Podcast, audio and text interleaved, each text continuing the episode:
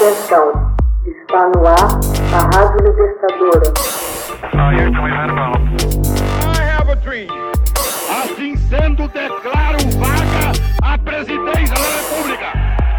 Começa agora o Hoje na História de Ópera Mundi.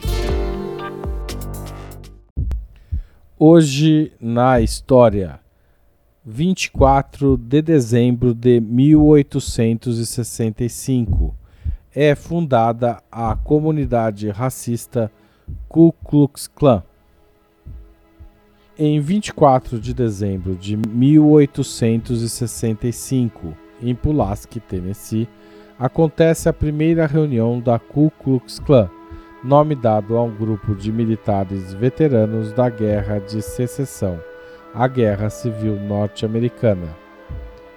Esse grupo havia lutado junto às tropas confederadas do Sul contra as tropas do Norte, que defendiam a abolição da escravatura.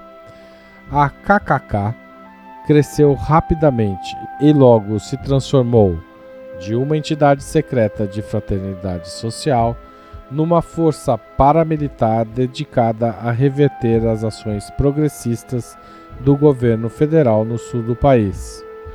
Seu plano ficou conhecido como Era da Reconstrução e havia, em especial, o enfrentamento das políticas que objetivavam construir os direitos da população afro-americana. O nome Ku Klux Klan deriva da palavra grega kiklos, que significa círculo, e da palavra gaélica escocesa clã, que provavelmente foi escolhida por repetir fonemas idênticos ou parecidos no início das palavras. Ou seja, o objetivo era propagandístico. Os membros da KKK, ou Kikiki em inglês, usavam um capuz e um roupão branco para não serem reconhecidos quando saíam para aterrorizar, agredir e linchar negros. O general confederado Nathan Bedford Forrest foi o primeiro grande feiticeiro, título conferido ao chefe da organização KKK. Em 1869, tentou, sem sucesso, dissolvê-la, quando passou a criticá-la por sua excessiva violência. Em alguns estados sulistas, partidários do Partido Republicano organizaram unidades de milícia para desbaratar a KKK. Em 1871, a Lei KKK foi aprovada no Congresso, autorizando o presidente Ulysses Grant a usar força militar para reprimir a organização.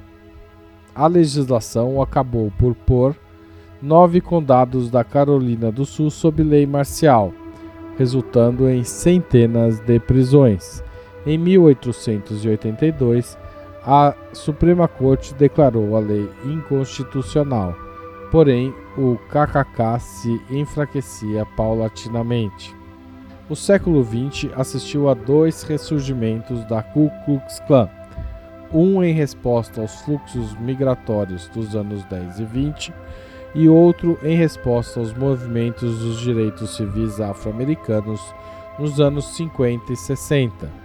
Após a Segunda Guerra Mundial, Samuel Green, da Geórgia, liderou uma tentativa conjunta de ressuscitar a Ku Klux Klan, mas fracassou totalmente quando a organização se cindiu e diversos estados proibiram o agrupamento.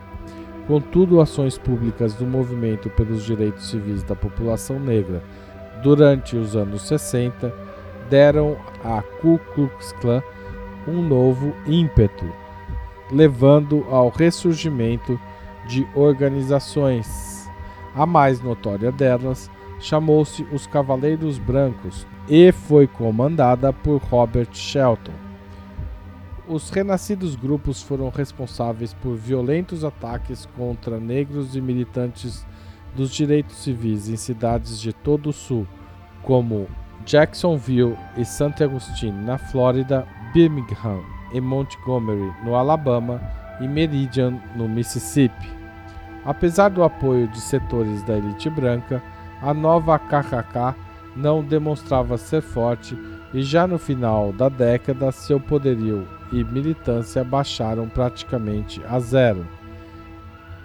Embora tenha havido um certo renascimento do apoio à KKK no início dos anos 90, sob liderança de David Duke na Louisiana, a filiação às organizações do gênero se restringem atualmente a poucos milhares de membros.